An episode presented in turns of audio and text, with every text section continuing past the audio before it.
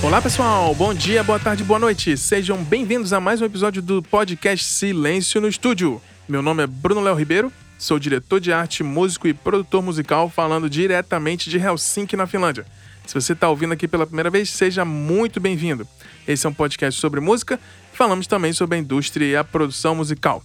Não se esqueçam de acompanhar nossas redes sociais no Instagram e no Twitter, arroba Silêncio Podcast. No episódio de hoje, fiz uma entrevista super interessante com o Guto Guerra. O Guto, que é produtor musical, músico e apresentador do Música na Mochila, e ele conta na entrevista como que é a vida de um produtor musical no Brasil, trabalhando para produções de grandes nomes da música brasileira, e também como é trabalhar compondo músicas para publicidade e televisão. E ele conta um pouquinho sobre as suas experiências viajando ao mundo e apresentando o programa do canal Bis, o Música na Mochila. Fiquem ligados que essa entrevista tá incrível e a gente se fala já já. Valeu!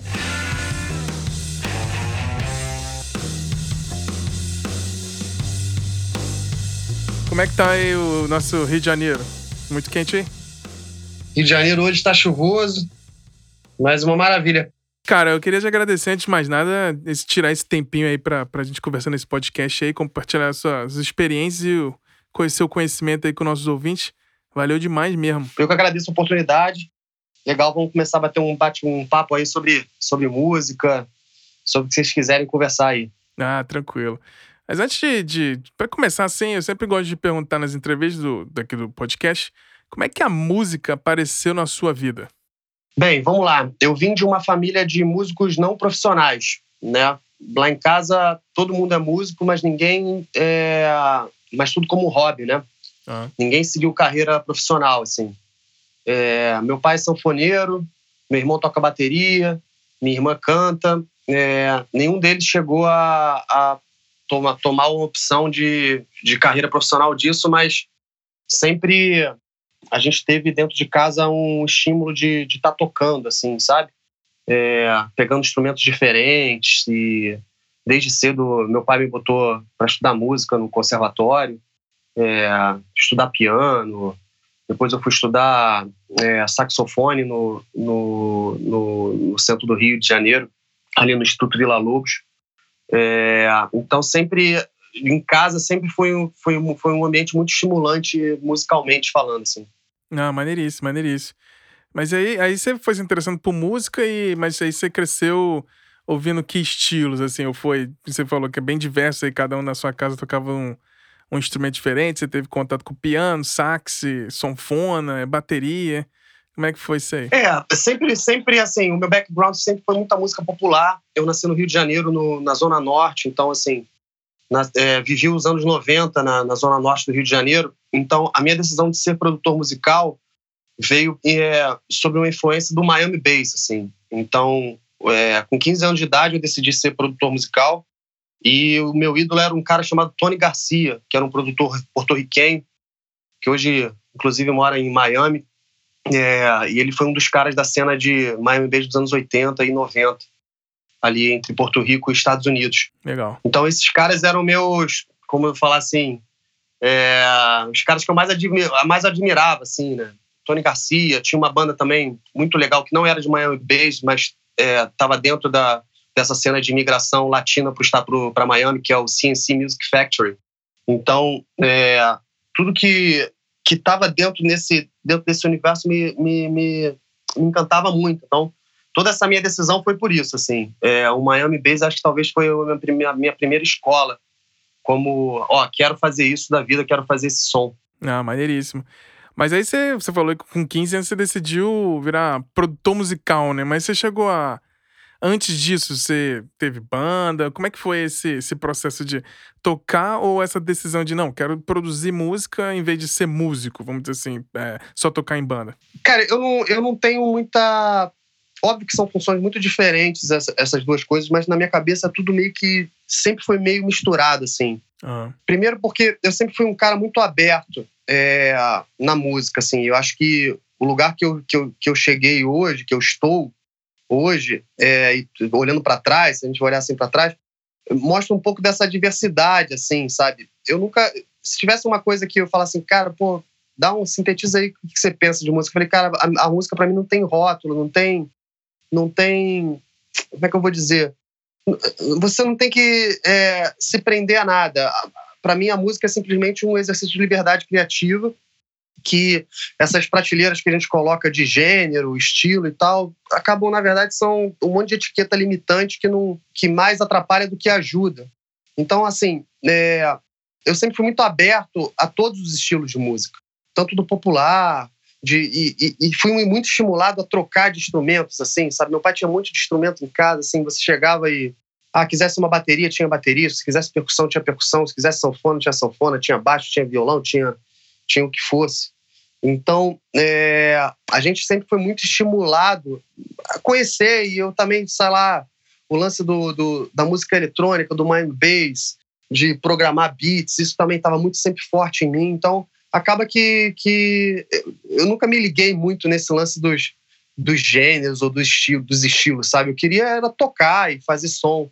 E quem, sei lá, viveu os anos 90 para cá, é, a gente já viveu um pouco dessa transformação, e aí eu vou falar do negócio da questão do músico e do produtor, que o, cada vez mais o músico foi se tornando produtor e o produtor foi se tornando músico, né? Uhum. É, se você pensar assim, cara, como é que eram os estúdios lá nos anos 70, os grandes estúdios, os grandes produtores? O produtor era um cara que às vezes não, não, não tocava, não arranjava, não sabia fazer arranjo, não sabia tocar instrumento, não sabia compor, mas era um cara que tinha a visão estética da coisa, né? E comercial, né? É, comercial. Você pega os grandes produtores do, sei lá, da MPB dos anos 70, é, era um cara que tinha visão e falava assim, pô, vamos fazer o disco da Maria Bethânia. Tá, pô, quero um som assim. Quem é que tem o som? E aí, ah, tem fulano de tal que toca baixo, tem esse som, o outro baterista. O cara juntava as peças, uhum. é, levava essas peças para esse estúdio com esse engenheiro e era como se fosse um, um, diretor, na verdade, um diretor de cena, assim. Que tinha a visão, óbvio, porque a visão estética existe, Sim. existia, mas não era um cara que metia a mão na massa, assim. É, o cara praticamente é um diretor fazendo casting ali, né? É, é eu, eu, eu, acho que tem muito valor essa direção, assim, mas eu não era um cara que chegava, ele não ia escrever o arranjo, assim, ele não ia e tocava o, o piano. Ele é um cara que sentava no sofazão atrás e, e, e, e dirigia. Uhum. É, isso era, isso era, era o produtor musical antigamente, assim. É, lá, de, aí, enfim, dos anos 90 para cá, com a questão do, ah, da tecnologia, dos home studios, é, do, de você não precisar de um estúdio de, de 10 milhões de dólares para gravar, você consegue com 100 mil, 100 mil dólares você conseguia gravar. Então, os equipamentos começaram a ficar mais acessíveis, as pessoas começaram a conseguir gravar em casa. É, o lance da música eletrônica também é, facilita muito isso, né? Porque você tem as drum machines, os synths mais que, é, que ficam mais portáteis, é, os synths digitais, os analógicos eram muito caros, os digitais começam a ficar mais baratos, então você tem acessibilidade é, de home studio, assim, né? Então, eu, eu na verdade, eu, fui, eu nasci no meio dessa transição. Eu não sou um cara da velha escola que, que tinha que, porra, que gravar em fita e com mesas enormes de 100 canais e tal. Eu já nasci dentro de um, de um esquema de, cara, acho que já existe um porta-estúdio, já existe Sim. um. Já, já existe o Atascan, já existem os gravadores portáteis que você consegue fazer o teu som em casa e vai cooking e descobrindo o teu som. É, começou a aparecer VST com MIDI, não sei o quê. É, não, sim, não, mas até antes disso, assim, de, de, de, de, gravar mesmo em, em, em, cassete de quatro, quatro oito canais, sabe? Mas assim, lá e tudo. Sim, você, você já ter a, a, oportunidade de gravar em casa. Você já tinha acesso a um reverb lá, vagabundo e ruim, mas você gravava, você tinha lá um, um, um compressorzinho que você fazia, ligava no teu microfone e já estava gravando, sabe? Então, é, eu acho que as pessoas da minha geração para cá, que pegaram isso, é, meio que essa, essa, essa figura do, do músico versus produtor meio que se mistura e, e, e se torna a mesma pessoa. É. É, e eu falo mais, é, eu tive muitas oportunidades de trabalhar com música eletrônica ao longo da carreira, sim. É, quanto mais eu, eu trabalhava com música eletrônica, mais ficava claro para mim que a figura do músico, do produtor e do compositor é a mesma coisa.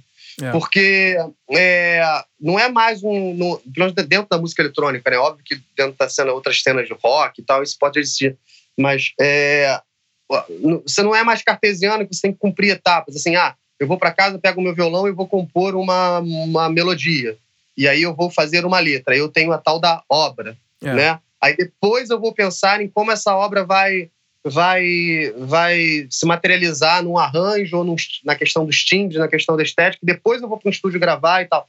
Não é isso assim. Quando você está fazendo, sei lá, hip hop ou sei lá, Brazilian bass ou qualquer coisa que que nasça mais do, da questão do beat, às vezes o beat que sugere a melodia. Exatamente. Você senta para fazer um beat e, e, o, e, a, e aí aquele beat tem uma célula rítmica que te dá uma ideia de, da, da letra, que parece alguma coisa. Então, assim, é, fica tudo meio misturado, a questão de compor, produzir e tocar. Você está fazendo tudo ao mesmo tempo, assim. É meio que uma, uma questão toda de, de mudança de música. Não é mais assim como era antigamente, cara. Eu pego minha vou escrever minha letra, depois eu vou gravar, depois eu vou pensar, depois eu vou achar um produtor. É tudo meio que no mesmo momento, sabe? É, exatamente. E hoje com os home studios aí, a galera tá. Eu vejo um padrão é. É vamos dizer assim, no, tradicional de uma pessoa que tem uma banda. De repente o cara tá lá na banda, tocando com, a, com os amigos no estúdio, que ele vai só ensaiar, né? Aí fala, ah, vamos registrar esse negócio aí, vamos gravar. Aí o cara acaba indo pra um, pra um estúdio, às vezes ele nem pensa num produto musical, vai ah, qual é o estúdio que dá para gravar mais barato, né? O cara chega lá, pô, mas não tem produtor. E aí, quem vai produzir? Ah, quem vai pensar nos arranjos? Quem vai produção em timbre? E aí, geralmente, é um camarada da banda que começa isso aí, né? Nas necessidades criam esse negócio do músico que vira produtor e que vira compositor, que vira arranjador. É, e também o produtor que, que tem que se virar como músico, porque ele também não tem grande orçamento mais para ficar chamando quem ele quiser, né? É, então, exatamente. É, é, é a questão de tanto do, da, da indústria ser um negócio muito mais barato, né? não tem tanto dinheiro como tinha antigamente. É, as os grandes estúdios não existem mais, ou são pouquíssimos, são raríssimos. E, e a questão da, da, da, acessibilidade digital da coisa, da tecnologia. A tecnologia virou essa, essa parada de produção musical de cabeça para baixo, cara. Não, total. Assim, meu estúdio aqui, cara, assim, eu, eu, eu, eu, eu, sou, eu tenho um monte de outboard aqui, mas por uma questão de que, que eu sou antigo. Sim. Assim, mas não precisa de nada disso. Não precisa uhum. de nada disso. Você com, com, com, um computador e um, sei lá, uma placa da UAD, você resolve o teu, a tua vida. Acabou, sabe? exatamente. Com, com, com, com, os plugins e tal, e é, questão de slates, Fab Filter, isso, isso é muito legal. É, é, você não precisa mais investir um, um apartamento numa mesa de som. Não. Ou num, num rack de, de compressores ah, incríveis e fodas, assim. Tá tudo meio que ali, sabe? Tá tudo muito, muito fácil. Você com uma plaquinha de, de 200 dólares e um microfone de 100 dólares, tu faz o teu som, sabe? É, exatamente. É o, a parte criativa ficou mais... É... Eu acho que, inclusive, isso foi, até ajudou a parte criativa da coisa, porque o equipamento não te limita mais, né? Agora é puramente ideia. É, a composição, a ideia, mostrando que o cara quer passar, o cara grava ali de qualquer jeito. Inclusive, acho que as pessoas também não. Elas estão acostumadas mais numa estética de hoje em dia tá escutando muita música só com aquele fonezinho do iPhone, né? Que é horroroso. Uhum. E, e, a questão da mixagem, aquela coisa perfeita que tem que ter aquele, aquela corzinha analógica do compressor, não sei das quantas, e a mesa SSL. A galera hoje em dia, ou a música é boa, ou a música não é boa. Ou o cara gosta da música, ou o cara não gosta da música, né? É, é, eu costumo até brincar que eu prefiro muito mais uma música excelente com a mixagem horrorosa do que uma música mediana com mixagem boa. A, a, música boa sempre vai ser mais legal do que uma música extremamente bem mixada, mas que é uma música, né, que às vezes não, não ressoa ali, né? É, se você pensar até hoje, assim, artistas independentes, é, a gente falou que o artista ele, ele era o compositor, o músico e o produtor, né? Tem muita gente que, que faz tudo, assim. Eu digo mais, às vezes o artista é também o técnico de som, mixador e masterizador. Então, é, na verdade, a obra dele é, e como essa obra vai soar até o final do, da entrega para o ouvinte, assim, acaba que fica é, sempre são escolhas estéticas, né? É. Então, assim, é, a última década a gente, pô, a gente viu duas coisas, né? Uma, a questão do sub-bass, né? Que não existia na, no, no, na música uns anos atrás e hoje é uma coisa que, que é totalmente é, é, onipresente, assim, né? É.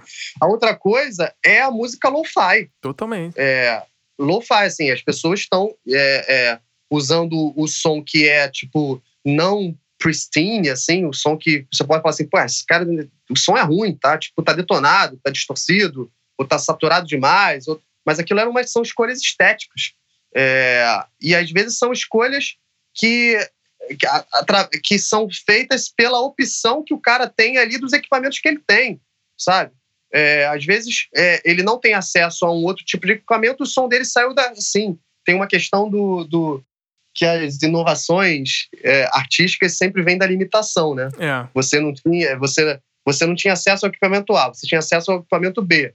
Então, já que você só tinha acesso ao equipamento B, você fez o seu som no equipamento B e você mudou o mundo com aquele som, é, sabe? Exatamente. Quantos e quantos e quantos exemplos tem disso? Desde a da Roland, da TR 808. Todo mundo já ouviu falar dessa, dessa bateria eletrônica. Sim, hoje em dia todo mundo é do, do trap music, hip hop, todo mundo usando o 808 lá, né? Sim, mas eu não sei se as pessoas sabem que isso foi feito no Japão, lá nos anos 80, para uma questão de. O cara que inventou é, é, a, essa bateria eletrônica pensava ela como uma, uma bateria de acompanhamento de ritmo para o cara tocar violão do lado, em show ao vivo, uhum. sabe?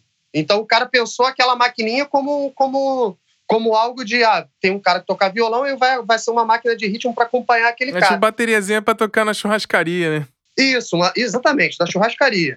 é, é, agora, foi um fracasso de vendas. Mas aí o que acontece? Isso cai na mão dos DJs e aí, porra, o cara só tem aquele equipamento, ressignifica aquilo e, e muda o rumo da música. É, totalmente. Né? tô falando da 808, da 909, totalmente. de tudo. Assim. Então, às vezes as, as limitações são as coisas, são as ferramentas e os impulsos mais mais fortes para a criatividade, né? Absolutamente, com certeza. E, e tudo hoje em dia, aquelas limitações do passado, hoje em dia a galera quer simular aquela estética, né? Eu até tô fazendo um trabalho que é de masterização, inclusive, de uma banda de extreme metal. daqui da Finlândia e os caras falaram: ó, a gente quer um negócio bem cruzão, assim, bem tosqueira, bem scooped, tipo, não tem quase nenhum médio, é só low-end e high-end. E é isso, eles querem aquela estética como suar naquelas bandas dos anos 90 lá, tipo.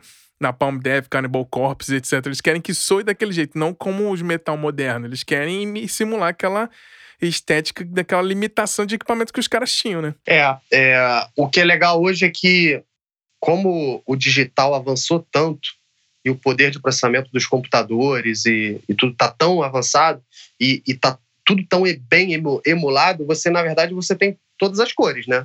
É, então, você uh, tem, tem uh, fabricantes de plugin que vende, ah, compra o meu pack que você tem um milhão de dólares em equipamento no, no, no teu estúdio. E é verdade. Pior que é. é agora, depende, fica assim, fica muito, muito fácil, assim, de, de acessibilidade. Óbvio que é caro ainda, são alguns, umas centenas de dólares para você comprar esses plugins.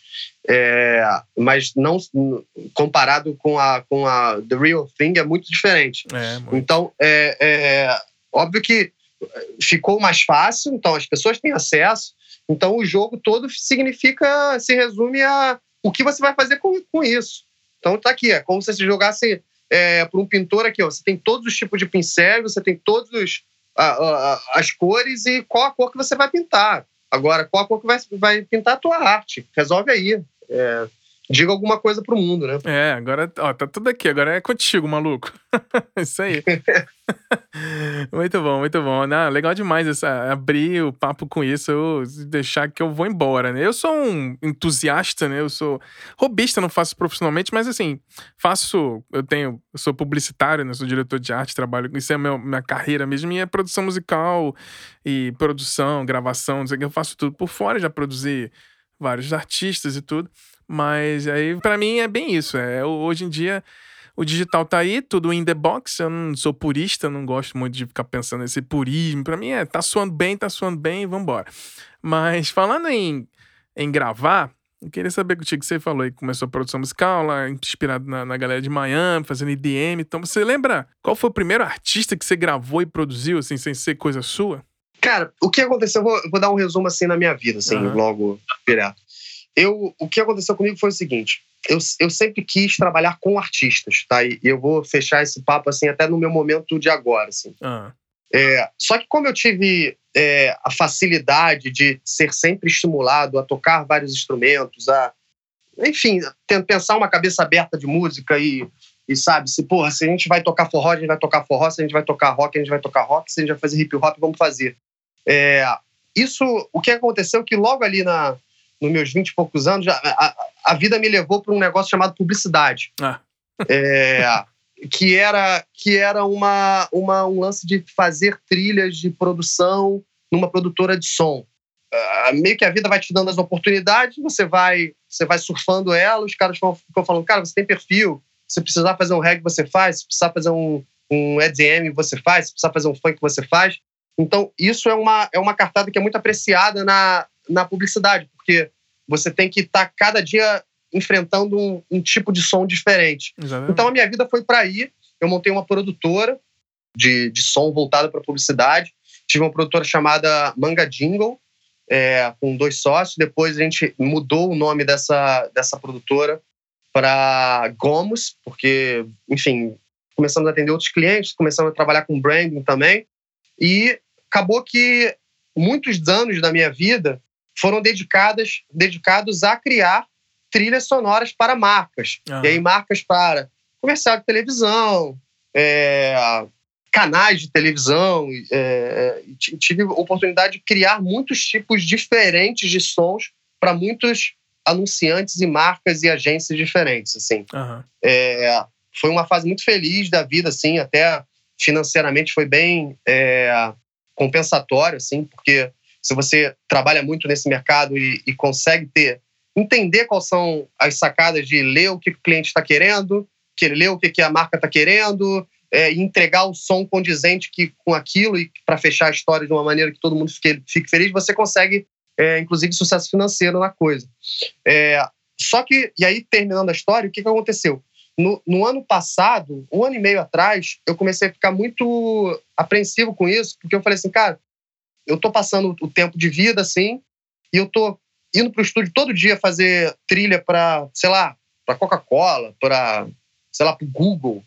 É, legal, é eu acho que é um super, é um super trabalho, super digno e, e super é, relevante, até como música. Eu não sou daquelas pessoas que pensam que, que música para publicidade é uma coisa menor. Eu acho que tem coisas muito legais. Mas eu falei assim, pô, o tempo está passando e, e, eu não eu não estou trabalhando com com o que, eu, que realmente eu quero fazer da vida, que é trabalhar com artistas. Então, há um ano e meio atrás, eu me desliguei da empresa, vendi minha parte para a própria empresa, para o meu sócio, é, e, e, tomei uma decisão de não mais, é, é, enfim, de, de, de, focar minhas energias no mercado fonográfico. Uhum. Então, eu, eu, eu montei esse novo estúdio, que fica aqui em Copacabana, pertinho de casa, tipo, três quadras, eu venho andando, assim, qualidade de vida máxima.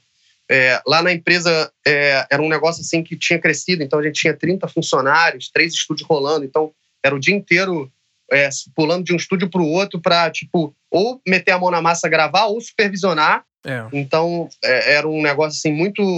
É, vamos falar assim, você está sempre gerindo pessoas e gerindo expectativas, tanto de clientes como de entrega. Sim, e publicidade tem aquele problema, né? Deadline geralmente é, são todos horrorosos, né? Deadline, e aí dependendo da agência, você tinha que botar três turnos, então você tem que estar sempre disponível, né? Sábado é. de noite você tem que estar disponível, assim, então.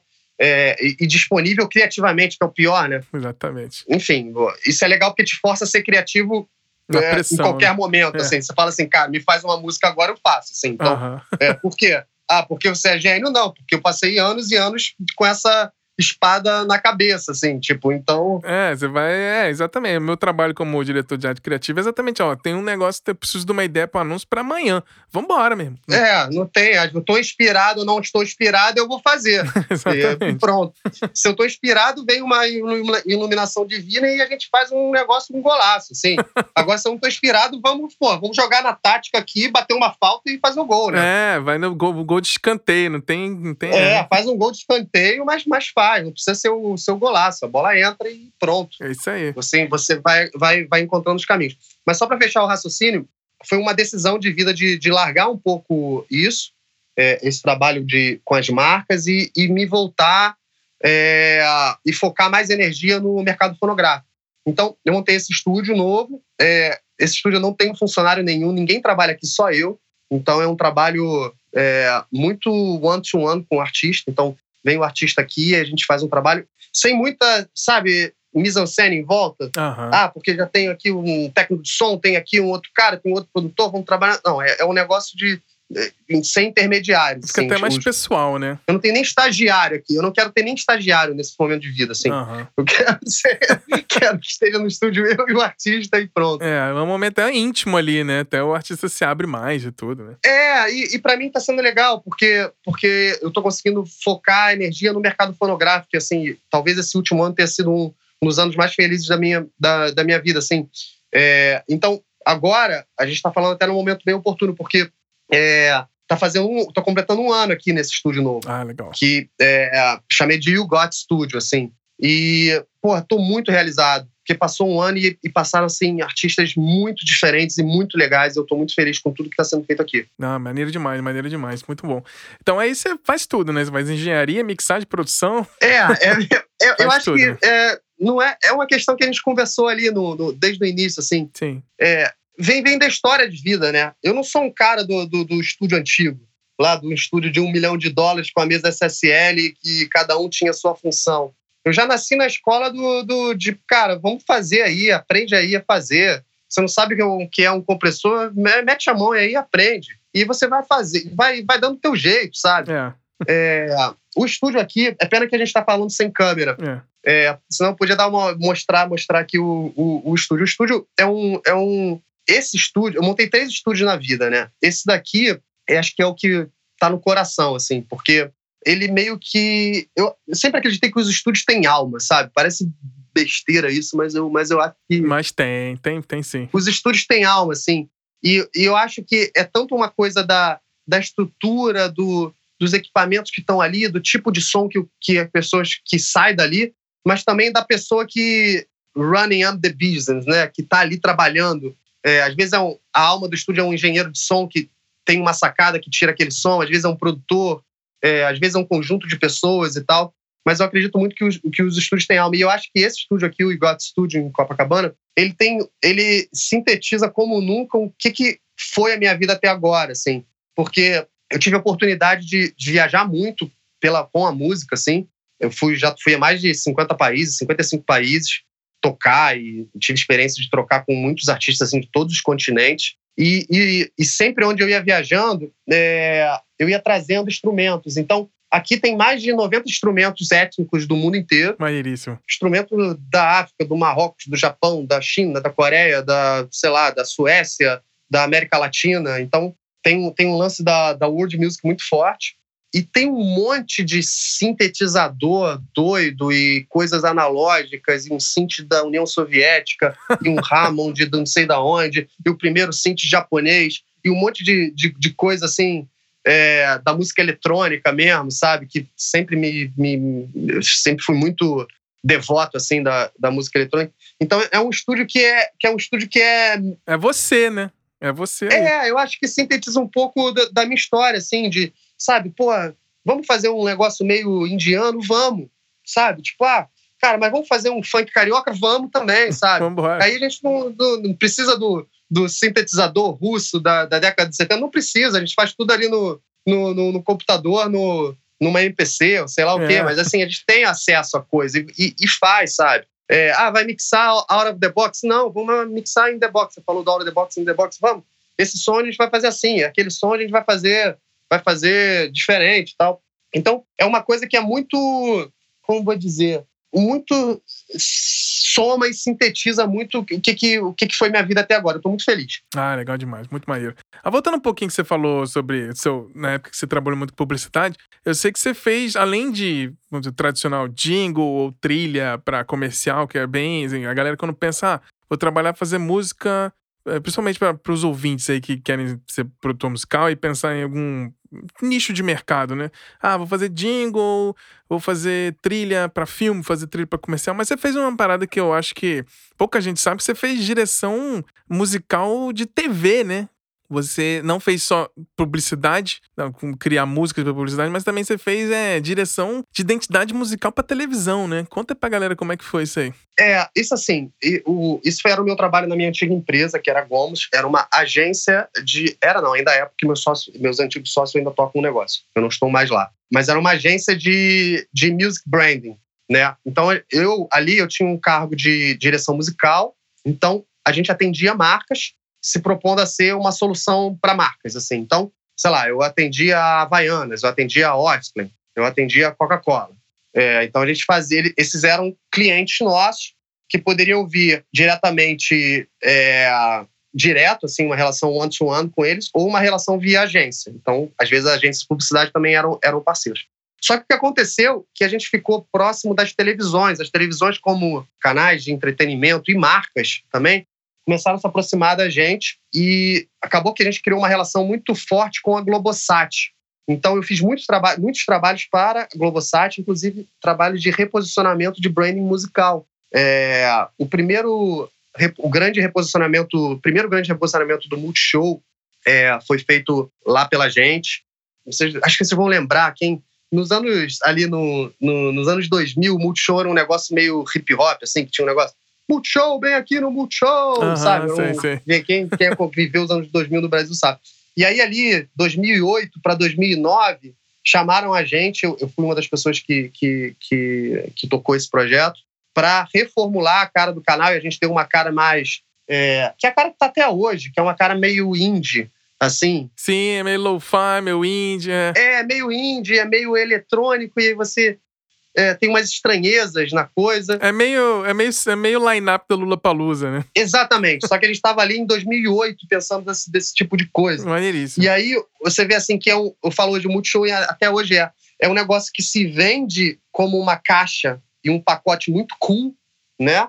Então tem as estranhezas, tem as interferências e tal, mas o produto que está dentro é muito popular. É, bem pop. Né? É o pagode, é o funk. Então essa é, é essa dualidade musical ali, assim, a gente não só musical, visual também, e óbvio que que eles têm uma equipe muito competente que para tocar a parte toda visual e, e todo o mérito deles. É, mas essa parte de, dos inputs musicais a gente conseguiu colocar. Tem muito orgulho desse trabalho. Depois eu fiz, enfim, acabou que a gente, que a gente tocou um monte de projetos de reposicionamento de, de canal, assim, é, é, o GNT, é, Telecine, fiz coisa para o Globo. É, o meu último trabalho na televisão foi exatamente antes de, de, de, de sair da empresa, foi meu último trabalho na empresa, na Gomes, que foi o reposicionamento agora do canal Sport TV. Ah, legal. É, o reposicionamento para a Copa, né? Que foi uma coisa assim super brasileira e tudo, mudança de logo e tal. Foi o, o, o último projeto que eu liderei. É, entreguei esse projeto é, e depois eu já, já comecei as tratativas de sair da empresa.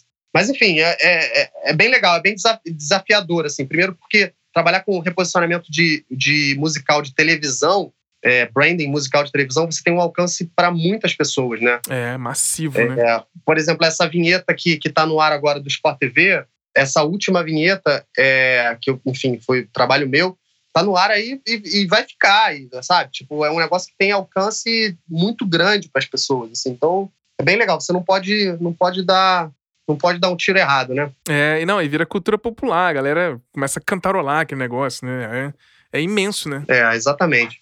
Você não tem noção de, de. Você não faz pensando que as pessoas vão né, se lembrar, sim, mas conforme o teu trabalho é tão.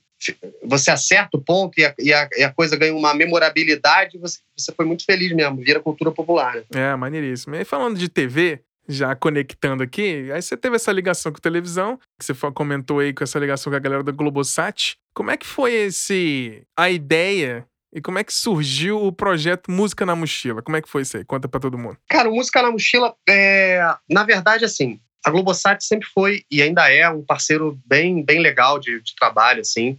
Eles me deram muitas oportunidades de trabalhar, tanto com rebranding de canal. É... eu fui, ao longo dos anos, um dos responsáveis pelo TVZ, que é um programa de clipes do, do, do Multishow. Assim, tive na equipe de reformulação do, do, do TVZ e eu tenho muito orgulho disso. É, só falando desse projeto, é, rapidamente, é, o TVZ era um, era um bloco de, de clipes, era um programa que tinha duas horas de clipes, sem parar, assim. Era um, era um programa que sempre teve muita audiência e ele estava às portas de, de sair por falta de audiência. Estava, é, tava, como é que se fala, assim, caindo a audiência totalmente. Então, foi feito um grupo de trabalho para reposicionar o canal, estava dentro desse, desse grupo, e a gente propôs de cortar o programa em vários pequenos formatos, assim, de 30 segundos, 1 minuto, 2 minutos, 5 minutos, 10 minutos e criar vários programinhas dentro do, do TVZ, assim. Então nasceram TVZ na pista, TVZ Maps, TVZ Megamix, TVZ enfim, a gente fez uns 20 formatos, pelo menos, assim. É, então, tive essa oportunidade também de trabalhar com televisão. É, sempre trabalhei também com, com. Eu acho que a, a Globosat é muito, muito parceira nisso. Eu agradeço muito eles todas as oportunidades. Me chamaram para trabalhar com o Rock in Rio, na questão de, de conteúdos musicais ali para pra, as transmissões. É, esse ano é, fiz um trabalho muito legal lá também, que foi o, o, a direção musical do programa da Pablo Vittar, no Multishow. Pô, que do caralho. Foi, foi bem legal, foi bem legal, assim, acho que é um marco na, na TV brasileira de colocar uma, uma personalidade como ela, não, tendo, tendo voz como nunca, nunca teve no, no Brasil. Tem que ter, é isso aí. Acho muito foda. E foi, assim, uma oportunidade muito, muito legal. Muito legal mesmo. Agora, voltando para a pergunta específica que você fez, do Música na Mochila. Cara, o Música na Mochila veio de uma dessa ligação com, com o canal. Todas as férias que eu tirava na vida, eu ia viajar e eu ia tentar ver música nos lugares, assim. Então, eu sempre tive isso de, ah, pô, tô de férias, consegui juntar uma grana, então vou ali para algum lugar que eu quero entender um pouco da música dos caras. Eu sempre tive esse, esse espírito viajante, assim, de do músico viajante, do músico que tá aberto. É, o turismo musical, né? É, do músico que está aberto a. Pô, quero entender qual é o som desse instrumento que o cara está fazendo ali, vamos trocar ali. Sei lá, me lembro. Isso antes do programa existir e tudo. O primeiro charango que eu tive, eu troquei por um cavaquinho numa praça na Bolívia, sabe? Tipo, essas coisas assim. Você tá na, você tá na, na, cidadezinha lá, que nem sei qual é o nome da cidade mais, assim, dessas viagens que você pega de busão e vai embora. Uhum. E aí você tá sentado numa praça, você tá com um instrumento, aí chega um outro cara, toca, pega um instrumento e fala, pô, que legal o teu instrumento. Ah, o meu também. Pô, quer, quer trocar? Quero, troca. Pô, leva. Sabe?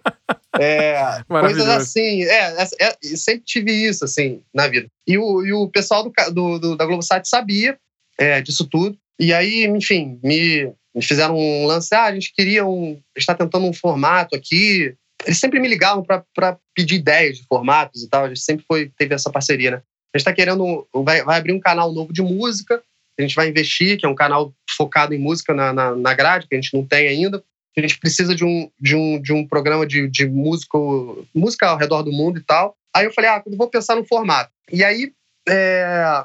como é que, cara, a história assim é tão legal, porque eu, eu meio que tinha essa encomenda de pensar num formato, sabe? Uhum. E aí eu tinha tirado férias e aí eu fui para Romênia nas férias, porque eu tava afim de ver a música cigana e tal. Ah. E eu fui com meu primo, que também tava afim de, porra, de viajar e tal. A gente foi. E eu falei, cara, quer saber? Vamos registrar aqui um, um formato, mas pensando em, tipo assim, fazer um piloto para voltar pra TV e, e apresentar e ver, ver, quem seria o apresentador da história. Então eu gravei um piloto na Romênia. Olha só.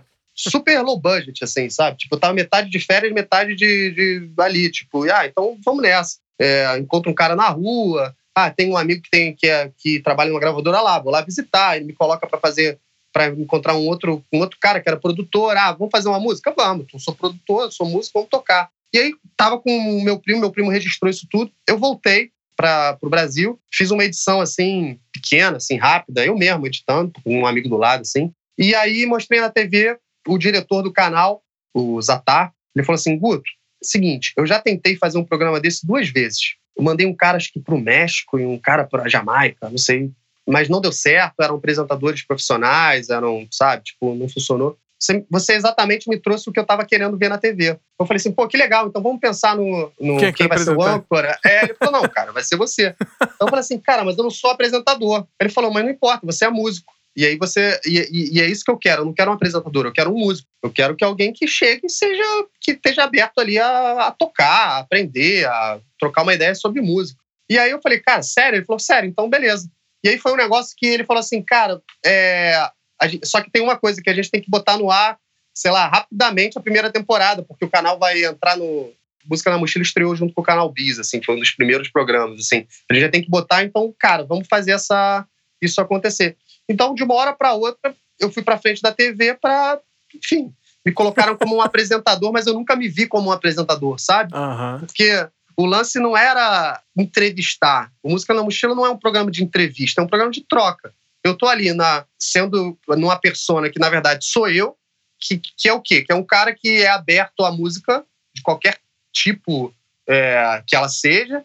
Um cara que ama porra, o mundo, que te, ama viajar, que tem facilidade de, de sabe, de, sei lá, de, de tocar instrumentos, de aprender instrumentos e, e, e quer cada vez mais estar vívido e ávido por isso, e você vai lá para trocar uma ideia com, com as pessoas. É, o cara pode ser o cara mais famoso do país e você tem lá oportunidade de marcar um dia no estúdio com um fodão do país, você vai lá e porra, faz uma música com o cara, muito legal. Mas pode ser com um cara que é um cara que toca no metrô, toca na praça. Uhum. E não tem muita diferença nisso, porque o que importa é a troca. É. Não era um programa sobre o, o Guto que entrevistaram uma pessoa, ou então sobre a música do Guto. Não era um programa sobre a troca dos dois, dos, do, das duas pessoas que estavam ali. Sim, um cara é. que tem uma bagagem brasileira e um outro cara que tem uma bagagem da Turquia.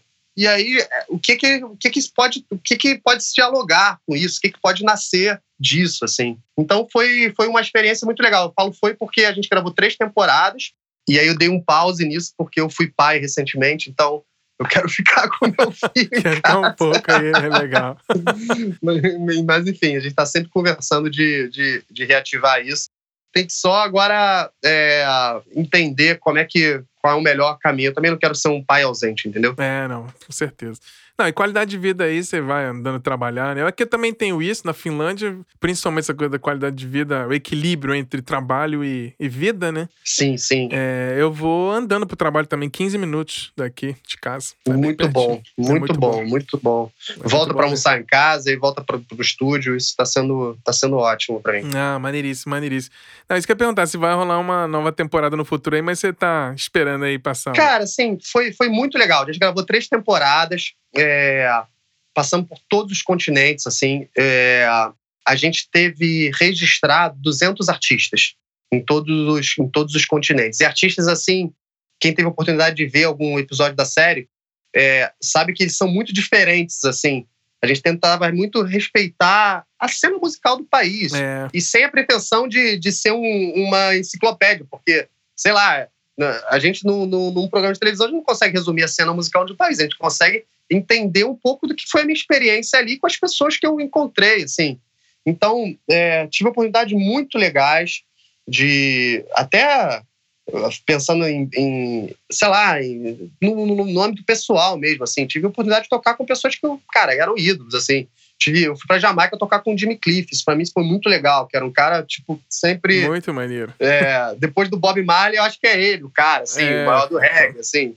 Com certeza. Um cara que viveu outras fases na carreira. Hoje, inclusive, ele é islâmico, é, tá com outro tipo de, de, de cabeça, assim, mas foi muito. Tem, tem histórias incríveis, assim, com. Ah, com tem, ficamos próximos e tudo, assim, uma oportunidade legal. Eu fui para Cuba e tive a oportunidade de conhecer e tocar com Buena Vista. Os monstros sagrados, né?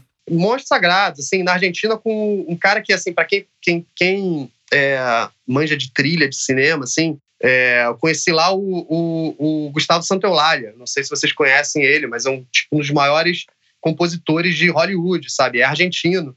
É um cara que, que levou o charango andino, né?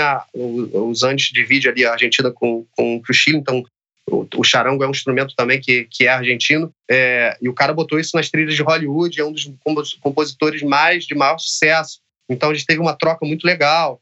É, então, assim, seja o, a música popular, seja a música pra, de cinema, seja com a música pop. Eu tive na Suécia com a Tove Lo, que é uma das maiores cantoras pop de hoje. Então, foram, foram oportunidades muito, muito legais, assim.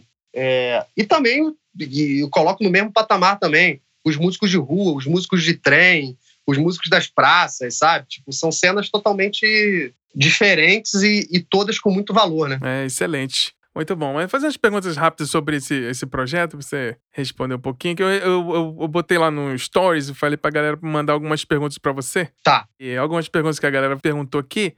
Desses países todos, qual a música local te agradou mais e que você leva mais para você nas suas composições hoje em dia?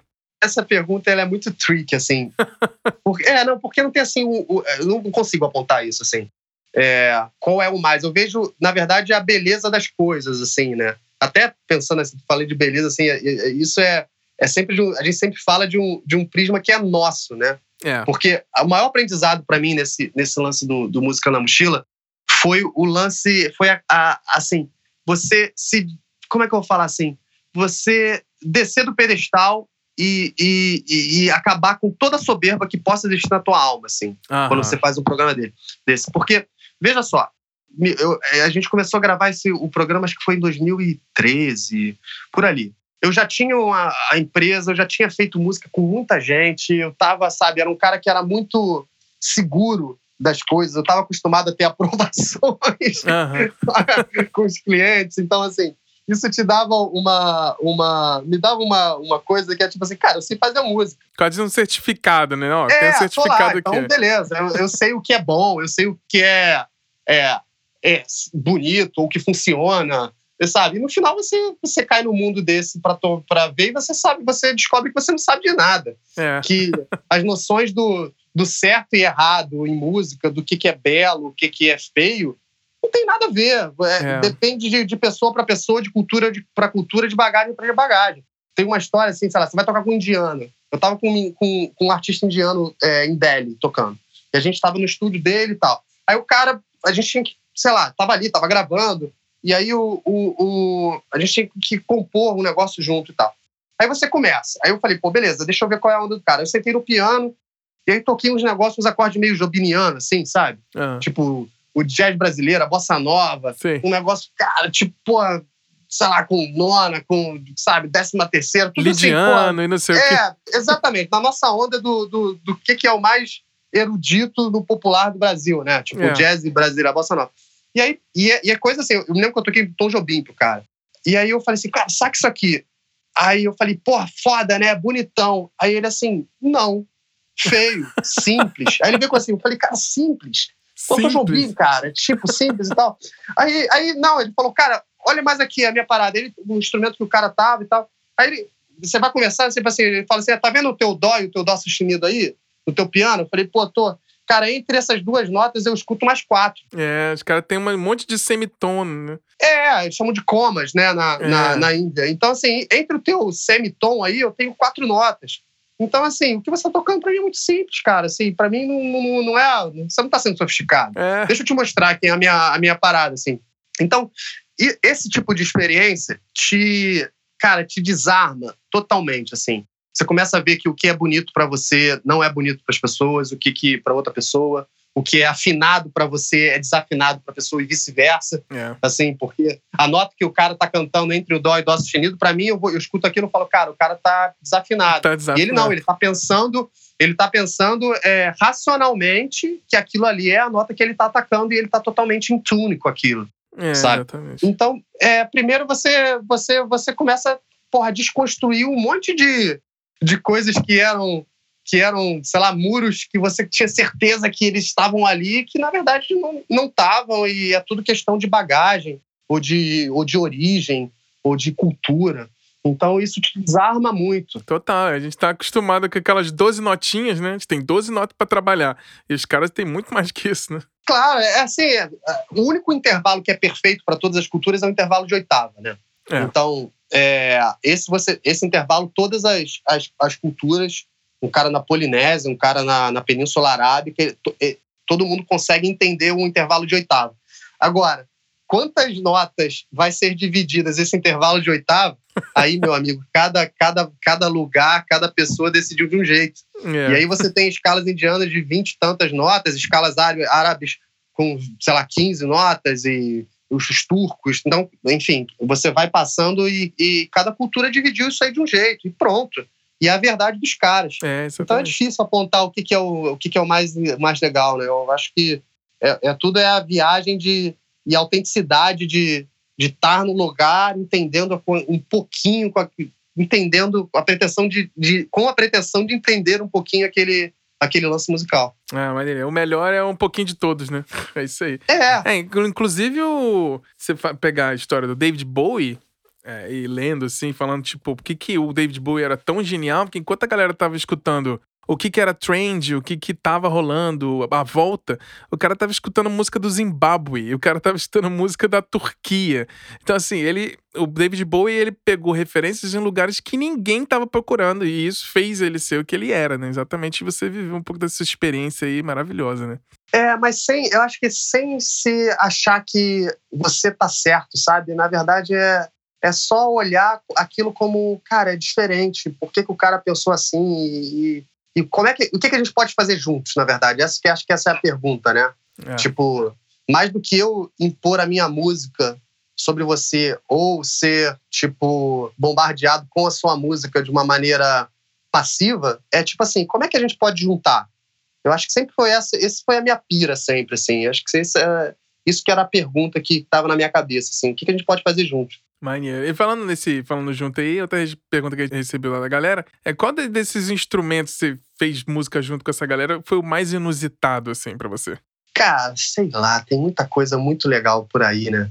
Na, o pessoal, você tá na Finlândia, você já deve ter visto aí as, as níquel harpas, né? É muito legal aqui. Sim. Assim, é da Suécia, tem na Noruega, tem nomes diferentes, inclusive, mas assim, eu acho que é um instrumento super diferente. É, cara, não sei, os, o, o, na, na, Austrália, os aborígenes têm o didgeridoo, que é uma parada muito legal. É, não sei se vocês já, já ouviram falar, que é, é como se fosse um tubo de madeira com um bocal de cera de abelha. E é um, é um instrumento assim, enfim, se, se, eu, se eu ou você formos tocar aquilo, a gente vai tirar uma nota só, né? Então, sei lá, tá afinado em ré, tá afinado em mi. Os caras conseguem tirar várias notas, assim, até tem a questão dos overtones e tal. Uhum. É, mas é um instrumento meio, meio com grave, porra, muito lindo, assim, e, e meio mântrico, assim, meio de ritual. E, e, e, os caras têm uma técnica que é bizarra, que é um negócio que chama respiração circular, que é muito difícil, assim. É, eles conseguem ficar tocando horas aquilo sem um som ininterrupto, né? É, então, nossa. você respira o ar para dentro e solta o ar para dentro do instrumento ao mesmo tempo. Então, você não tem que parar para não tem pausas na nota, né? É, tudo é como legal. Se você estivesse tocando uma nota, uma nota eterna, assim. É. É, é. muito interessante, muito interessante. Que maneiro, maneiríssimo. Mas aí, voltando agora para você tá, comentou aí que tá num dos momentos mais felizes da, da, do seu ano aí, que passou de um ano de, de aniversário aí. Parabéns por um ano desse sucesso aí no seu estúdio. E eu sei que você trabalha com, com vários artistas aí acompanhando lá pelo seu Instagram e tudo. Eu sei que você teve uma, uma, uma música, um trabalho que você produziu que foi pro top músicas virais do Spotify. Fala pra galera o que, que você anda produzindo, como é que foram os seus últimos trabalhos aí, como é que foi aí no, seu trabalho novo aí no You Got. Então, como falei, é, depois que eu me desliguei da publicidade ali, é, tô colocando energia assim nos artistas, né? Então, foi muito legal, porque eu tô, tipo, eu tô até num momento de reflexão aqui de como foi, foi legal esse ano. É, esse estúdio aqui, acho que a gente está respirando, sei lá, eu, cada dia que eu entro aqui, eu mentalizo que, que isso aqui é um, é um lugar de liberdade criativa, assim, e tem sido mesmo. É, liberdade criativa, assim, sem estereótipos, assim. Eu acho que tem até. Isso se materializa um pouco no, no tipo de artista que tem vindo aqui, que eu tive a oportunidade de trabalhar. Sei lá, vou tentar fazer uma lista mental aqui são artistas muito diferentes. Então, eu fiz coisas nesse ano de música eletrônica com, com a Bian, com Cat Dealers, com Felguk. Tive, fiz agora um disco de sertanejo que eu entreguei para uma, uma, uma cantora, inclusive ela, ela é atriz da Record, que é a Bruna. É, fiz um trabalho muito legal de Miami Bass com uma artista de Curitiba que, que é a Groove Loaf. É, na questão do pop, foi um, um trabalho muito, para mim, muito gratificante com a Cleo, que foi a primeira investida dela na, na, na música, assim. E através dali a gente fez música com outros artistas muito legais, assim, é, Gloria Groove, é, Carol Conká. Então, assim, artistas muito, muito diferentes estão passando aqui. Fiz uma, uma, um lance meio de MPB, fiz coisa de meio rock indie. É, uma artista agora que gravou comigo esse mês passado aqui, que é a Pris, que é um negócio meio Lily Allen. É, enfim, é, olhando para trás, assim, eu estou muito, muito realizado, porque não estou só fazendo um tipo de música, estou é, entrando na onda do artista e, cara, vamos fazer, vamos.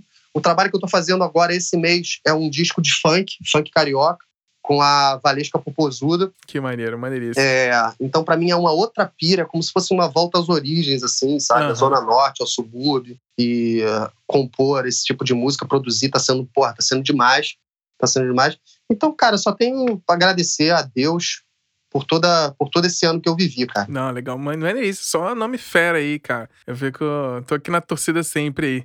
Mas e trabalhando com essa galera aí que você comentou, Valesca Popozuda, a própria Cleo, como é que é para você trabalhar com essa galera super conhecida? Você, lógico teve, viveu nesse meio artístico, você sempre quis trabalhar com artistas, mas para você, você vê Essa galera, tipo, todo mundo é todo mundo? Como é que é que você enxerga isso aí? Cara, é, para mim é o seguinte, assim, a minha onda é entrar na, na cabeça do artista e, e, e entender um pouquinho dele. Eu acho que isso é muito do papel do produtor, né? E, e, conseguir junto fazer um trabalho que seja um trabalho nosso. Então, a primeira coisa que, que eu coloco é que eu não trabalho sozinho. Eu não sou o, que, o produtor que recebe encomenda e, sabe, tipo, o artista vem aqui para gravar a voz, para ele entender a música no, no, dia da gravação. Não, não é assim. É, para mim, o, o, artista tem que ser peça um, diária da coisa. Assim. Óbvio que às vezes ele não pode estar aqui todos os dias, mas, mas a, a construção sempre é uma construção produtor-artista. Assim. É, quanto mais a gente puder fazer a quatro mãos, melhor e mais genuíno e mais autêntico fica, fica o resultado. Assim. Para mim, cara, tipo um cara que sabe viajou tanto, já tocou com tanta gente desconhecida e conhecida, essa, esse lance do, do nome simplesmente não importa. O que importa é o que a gente quer fazer, o que a gente quer chegar, assim. É, aqui no estúdio, as pessoas até, enfim, quem você mora na, na, na, Europa, isso é muito mais comum, assim, mas na Europa, no Japão, é, as pessoas tiram um sapato, né, para entrar na, nas casas, é, né? Exatamente. É, no Brasil não tem muito isso. Aqui no estúdio eu coloquei isso, assim, então, assim, as pessoas entram e tiram um sapato, assim. Aí pergunta, ah, é por limpeza e tal. Também tem, é por isso, né? Se você, sei lá, no Japão, é, você chega no Japão, você chega nos apartamentos, assim, casas de pessoas, no, nos corredores, assim, tem um monte de sapatos em voltas, né? Da, é. Fora do, do, da coisa, assim. Óbvio que é uma questão de limpeza e tudo, mas para mim tem um significado maior, que é o seguinte: é o momento do artista descer do salto. Uhum. Então, se chega a artista aqui de salto alto, ela desce. E aí todo mundo fica pé no chão, cara, todo mundo fica igual. É, pode ser um músico aqui que possa vir gravar, pode ser um, um, sei lá, um empresário que possa vir acompanhar, de vez em quando, ou artista ou produtor, mas está todo mundo em pé de igualdade. Assim. Eu acho que isso é muito simbólico para mim. Óbvio que tem a questão da limpeza e da, e da cultura também, mas isso de estar tá todo mundo nivelado, eu acho que é. Não importa muito, cara. Às vezes o, os artistas mais geniais são artistas que não tiveram oportunidade de, de acontecer, simplesmente porque ninguém deu a mão para eles. É. E eles estão lá tocando num, num, sei lá, no inferninho, ou num pub, ou no, ou no metrô, ou numa praça. E isso não tira a genialidade desses caras. Assim. De jeito nenhum, de jeito nenhum. É, aqui na, no, nos países nórdicos, aqui em casa a gente já adotou isso. E até quando. Aqui na Finlândia, assim, entrou dentro de casa tirou sapato. Em todos os lugares. E aí. Todos os lugares. E aí, quando eu. Só no trabalho, assim, que algumas pessoas ficam de pantufa e tudo, mas assim, a maioria da galera fica de, de sapato ainda dentro do trabalho, mas dentro de casa é sem nada, né? Pra não trazer sujeira. E as impurezas energéticas da rua suja, né? Tem um pouco de simbolia disso. É, eu acho acho que tem isso mesmo. As, é. duas pessoas aqui trabalhando, sabe? Todo mundo pé no chão, eu acho que a coisa fica mais, sei lá, fica mais real, assim. A mágica acontece, né? é, exatamente, exatamente. Mas é legal essa simbologia, acho bem bacana. É, e aí, é até engraçado, quando eu vou no Brasil e aí eu vou na casa dos amigos ou na própria minha família, eu entro de tênis, eu me sinto desconfortável hoje em dia. É engraçado isso. é. é, é cultural, né? É cultural. Adaptei totalmente essa coisa, assim, quando eu entro dentro da casa das pessoas de tênis, eu me sinto meio esquisito, sei lá, parece que eu tô incomodando, não sei. Mas é engraçado isso aí. Mas, para não te enrolar muito aí também, pra não ficar muito longa essa entrevista, eu vou fazer mais algumas perguntas rapidinhas. Beleza. É, pra fechar aqui. Quais são os seus produtores musicais favoritos? Ah, cara, difícil, hein? qual, qual É, se alguém me perguntasse, eu ia falar assim, ah, Andy Wallace, por exemplo. É, cara, tipo, vou, falar, vou, vou, terminar com o que eu falei primeiro lá, o Tony é. Garcia, cara. Tipo, me amarro na, na onda dele. Um dia quero fazer, quero fazer, quero fazer música com ele. Não tive oportunidade no, no programa de, de fazer. A gente foi, gravou em Porto Rico, foi bem legal, fez uma cena de, de salsa, assim, bem, bem legal. Mas quando a gente gravou lá, ele não estava no país. Então, não, não consegui encontrá-lo. Um dia encontrar, encontrá-lo aí. Tem que, tem que ir lá para Miami agora encontrar com ele lá. É. Maneiríssimo. E outra pergunta aqui, complicada, mas não tão complicada. Quais são os seus discos favoritos hoje em dia? Discos favoritos hoje em dia. Cara, eu, eu, eu, engraçado, a gente tava até. Eu tava com uma artista ontem aqui no estúdio é, e a gente falou exatamente sobre isso, assim. Ela falou assim: é, Guto, quando você vai para casa, você ouve o quê? Aí eu falei assim, cara, vou mandar a resposta real, assim, eu não ouço nada. eu não tenho ouvido nada em casa. Porque você, você entra no estúdio, às vezes você fica 10, 12 horas trabalhando, ouvindo, pô, com som na cabeça e tal, assim, tipo, gravando e tal. Né? Ouve que a gente ouve muita música no estúdio, né? É. Até pra pegar referência e tal. Mas aí, quando você chega em casa, eu falo assim, cara, eu não quero ouvir nada. Quero ver eu TV, quero, né? Tipo, é, sabe? Eu acho que eu perdi um pouco desse, desse lance de que as pessoas trabalham o dia inteiro no escritório, aí, aí chegam em casa, sentam na poltrona, ligam lá o, o, o som e, e, querem relaxar, né? É. Eu quero sentar na poltrona e ficar quieto. É, abrir o computador e fazer, fazer sei coisa lá, de escritório, um livro, né? É, sei lá, ver uma série, qualquer coisa assim, tipo... Isso é ruim, né? Porque a gente perde um pouco do, do, do hábito, né? Quando, enfim, eu é. também tô numa, num, num, fazendo, entregando um disco atrás do outro, assim. É. Mas, sei lá, quando, óbvio, quando eu tô de férias e, e, e viajando, saindo do estúdio, né? Você acaba ouvindo, ouvindo coisas sim, mas é bem, bem triste isso que eu falei. É. Eu falei, mas é não. triste, mas é verdade. então, não, não, então vou mudar a pergunta. Um disco que te que te surpreendeu nos últimos tempos? É, não, e assim, disco não, e até acho que tem outra coisa que a gente pode, que a gente pode avançar, assim. É, a gente perdeu o hábito de ouvir disco, né? Essa é, a, é uma. Eu, por exemplo, eu hoje eu sou escravo do, de playlist do, do Spotify, né? A gente, é, a gente, na verdade, ouve playlist, a gente ouve singles, né? A gente não, não ouve mais obras inteiras. Assim. Acho que a, a é, indústria exatamente. toda mudou dessa forma. Eu vejo até, assim, os, as gravadoras, os artistas que eu trabalho, é, ninguém pensa em disco mais, cara. Ninguém, qual, é, qual é a necessidade de um álbum, né? É, ninguém pensa em disco, assim. O disco, sei lá, cara, tipo... É, eu tô, por exemplo, eu tive a oportunidade esse ano de gravar muitos EPs. É, isso rolou, EPs de quatro músicas, EPs de cinco músicas, assim, que eu acho que são os sobreviventes da, da antiga era do, do disco, assim, uhum. que que o, o, artista chega e. A cabeça do artista hoje é meio que assim, sabe? Tipo, padrão Anitta, nada contra a Anitta, mas né, o checkmate da coisa, né? Tipo, ah, vou lançar um single por mês. Com clipe. E com clipe, no, e toda a música é música de trabalho. É. Não tem mais a música que, que é uma ponte para outra música. A gente não, não, não, escuta mais isso, assim, não tem. É, não tem o conceito daquela obra completa, né? É, e, e, e assim, a música digital, o Spotify, a facilidade da, da gente dar o skip na coisa, né? Então, sei lá, você não, não tem mais intro na música, né? Então, já sai cara, cantando, músicas, né? Já sai cantando, assim, as músicas que eu tô fazendo aqui, pô, já sai cantando, a intro de, de, sei lá, de cinco segundos, assim, acho que todos viramos escravos do, do, do, do Spotify. É, os as formulinhas do Max Martin, né? Formulinhas do Max Martin, é tipo, ah, com um minuto você tem que você tem que dizer tudo que você já que a, que a música tem a dizer e tal. É, 50 segundos já ouviu o, o verso, pré-refrão, refrão. Com um minuto já estou tudo. É, muito ruim, muito ruim. Eu acho que a gente tem que. A gente não pode ficar preso a essas fórmulas. Se você quer fazer um som, cara, que é para irritar mesmo, aí você, porra, você vai, entende a fórmula e vai, faz. É, e aí a, a tua joga, genuíno né? tá nisso, é, tá, é. tá nisso. Mas você não precisa. O problema é quando você já chega com essa preconcepção para dentro do estúdio, né?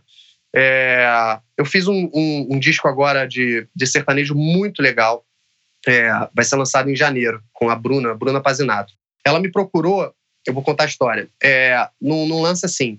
Ela tem uma. Ela é do interior do Rio Grande do Sul, então tem uma história com sertanejo, assim, muito, muito legal. Só que ela tem um lance com música eletrônica, com, sabe, com o lance do beat e tal. Então ela foi nos produtores especialistas em sertanejo, mostrou o projeto, os caras não se interessaram, porque enfim, já estão na fábrica de na fábrica de hits, né, de, daquele jeito ali do sertanejo do Brasil que hoje tomou o Brasil, né? Como é, o funciona. cara já tem, o cara abre o projeto do Pro já tem um template pronto lá já. Ele já, ele já, ele já sabe qual é o timbre de baixo que funciona, qual é a caixa da bateria que ele tá, que ele grava, o jeito já funciona, a coisa funciona e ele vira uma Sim. fábrica, né? Nada é. contra, eu acho que, que é, é tudo, tudo válido e a pessoa que consegue descobrir uma forma tem que tem que seguir mesmo, assim. É, o cara tá ganhando dinheiro dele lá, tá honesto. Não, né? e, e, às vezes tá se realizando. Sim. Óbvio. Então é muito, muito legal. Mas assim, o, o, o, lance da Bruna, ela foi nos caras, aí, cara, não era tão legal. Acabou que por uma indicação de um outro diretor, não sei o que, chegou em mim e mostrou o projeto. Falei, cara, muito legal. É, eu acho que a gente pode fazer um trabalho bem, bem legal juntos. É, e a gente colocou como norte o trabalho que a gente não ia se prender a nenhum tipo de fórmula. Né? É, a gente vai tentar achar os sons que a gente acha legal, que sejam a nossa visão do sertanejo eletrônico, é, mas assim, sem ter que parecer igual a tal coisa, ou fulano, ou tal. E acabou que as músicas que a gente fez, cara, a gente muda de andamento na música, no meio da música, muda de, de time signature, que são os compassos, né? Então, é, então a música, pô, vai, vai vira um 6 por 8 depois vira um 4 por 4 e aí o andamento. Tem uma música que muda de andamento quatro, cinco vezes. Assim, tudo fluido, sabe? Super, super, super legal. Assim. Ou seja, são as fórmulas de hoje? Não são as fórmulas de hoje, mas por que, que a gente não pode fazer isso? Se o artista está querendo essa liberdade total, tá entrando nessa onda, vamos entrar. Beleza, eu acho que eu tenho que jogar o jogo do, o jogo do artista. Assim. O produtor é um, é um cara que, na verdade, é, um, é uma ponte para levar o, seu, o artista para o sonho dele, né? É, então, é, é, é, acho que o maior mérito do, do, do, do, produtor é conseguir fazer esse, esse, esse sonho, assim, esse sonho nascer, né? Na verdade mas não por mérito do produtor, mas mérito do artista. Acho que o artista que tem que tem que dizer.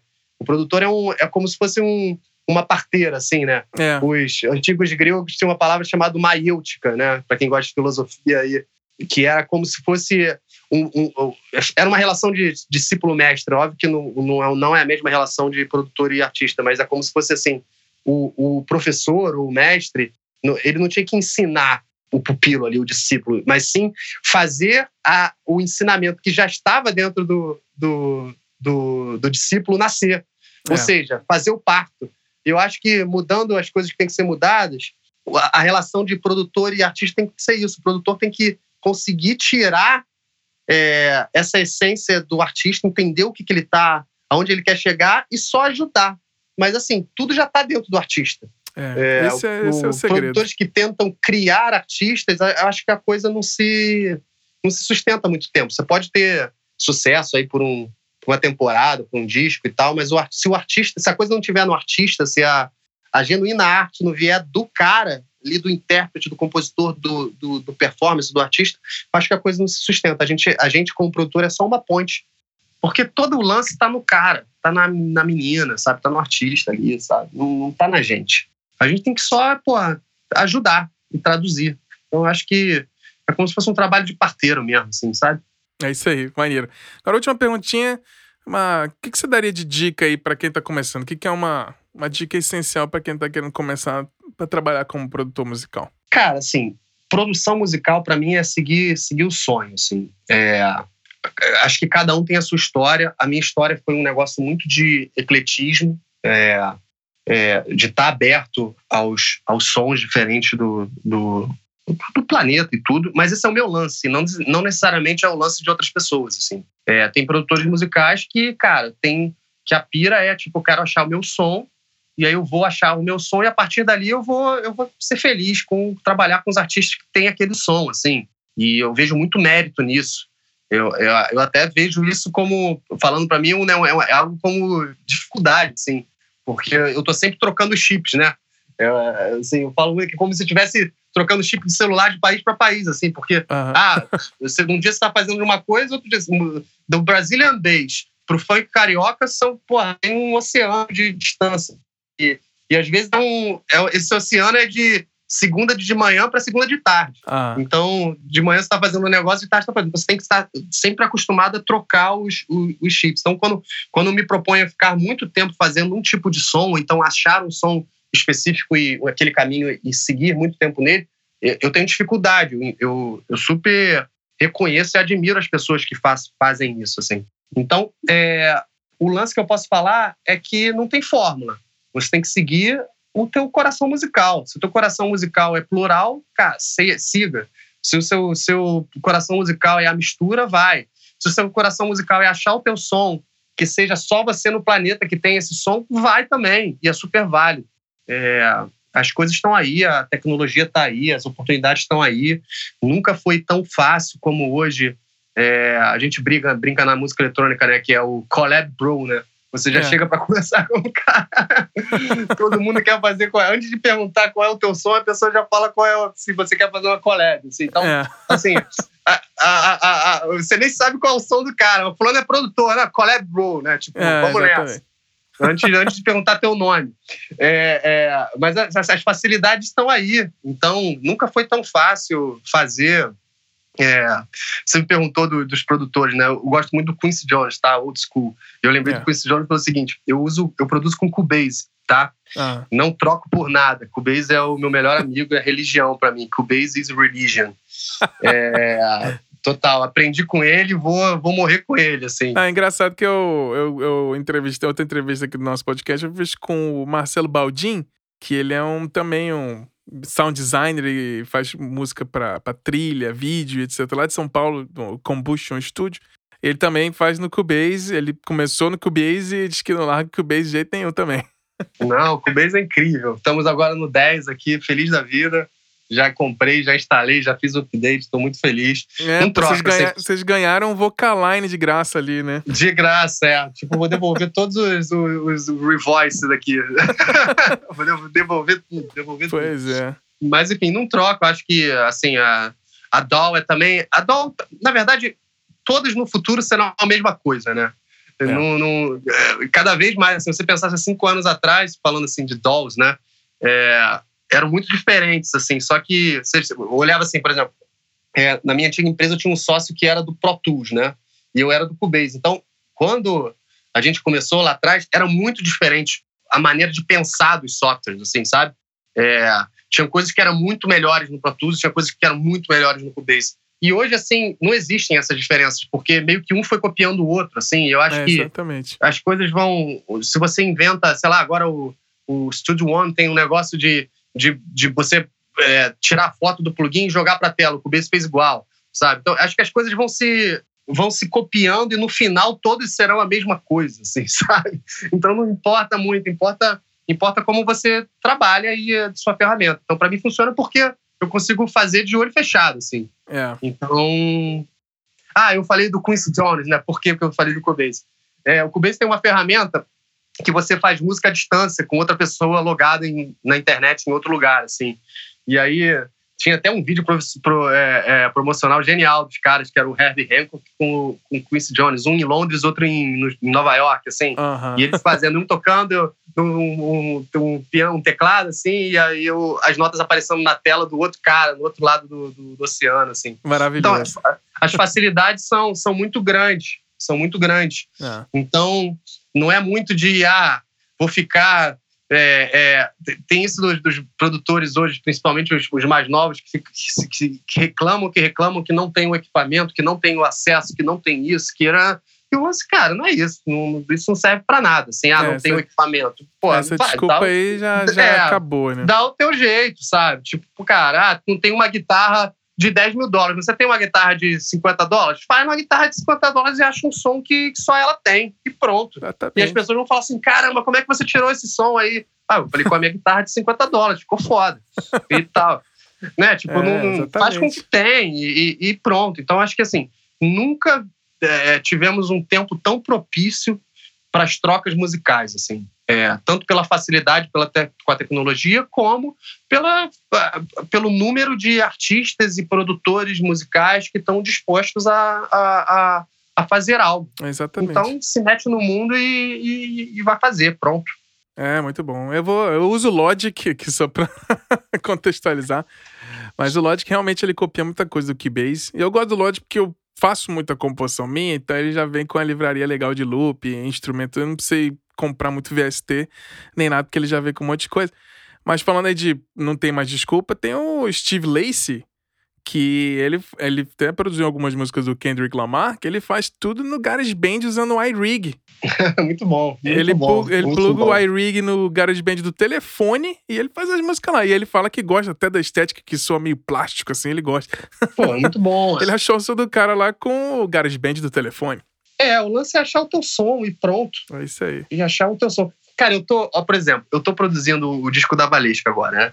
E aí, sabe qual é o sampler que eu tô usando? Aqui tem, o estúdio tem Machine, TR-808, tem aquela TR-8S, tem MPC, tem um monte de sampler, tem um monte de coisa. É, sabe qual é o sampler que eu tô usando? Ah. Um sampler dos anos 90 da Gemini. Nossa. Tipo, Gemini era uma marca vagabunda. Total. Vagabunda, vagabunda, vagabunda, que tinha uns mixers que fez o funk carioca, as montagens dos anos 90 tá? Eu tinha um negócio desse em casa lá, ainda pô, daquela época. Botei para funcionar. O negócio é ouro, sabe? Soa, soa, você vai pegar o pitch e você não consegue afinar. Ótimo, né? Vai lá. E aí, tipo, você passa ali para gravar na memória dele, o negócio reduz para 12 bits e fica com um chiadinho lindo.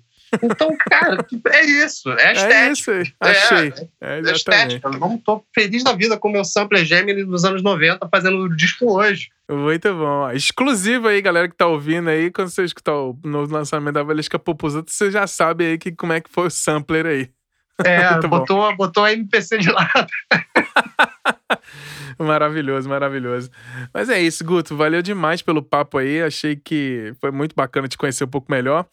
É muito legal essa jornada, achei incrível aí todo o seu pensamento, seu jeito de falar, o seu entusiasmo, seu amor, sua paixão pela música e foi muito incrível bater esse papo com você, foi um prazerzaço. E conta pra galera aí, se a galera quiser te achar pela internet, como é que faz? Ah, legal. É...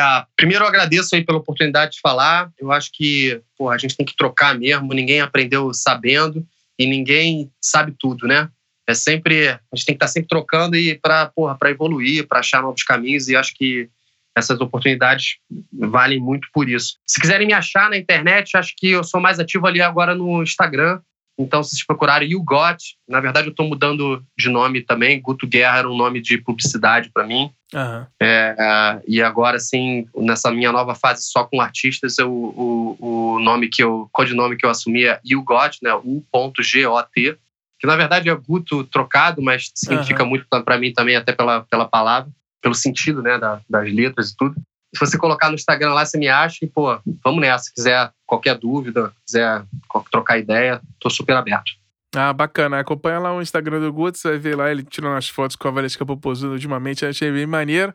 Mas é isso, valeu demais, Guto, pelo papo. Foi um prazerzaço conversar contigo. Obrigadão por compartilhar demais aí todos os seus conhecimentos aí e suas filosofias para inspirar a galera que tá ouvindo. E um recadinho final pra gente, antes da gente se despedir. Cara, é isso. Agradecer a todos. Sigam seu coração, não deixe ninguém falar para vocês que vocês não conseguem chegar ou não conseguem fazer. Os caminhos vão vão vão se abrindo assim, né? Meio aquela história assim, você não consegue ver o final da, do caminho, anda mais um pouquinho que daqui a pouco você vê, né? Só não fica parado. É isso aí. Legal demais, cara. Brigadão, valeu. Tenho, espero que você tenha um dia maravilhoso aí. Muito trabalho, muito sucesso sempre.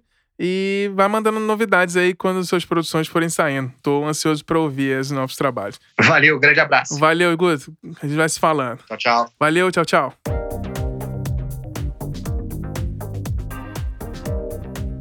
Então é isso, galera. Espero que vocês tenham aí um dia maravilhoso e nos falamos semana que vem com um novo episódio. Grande beijo, grande abraço. Valeu!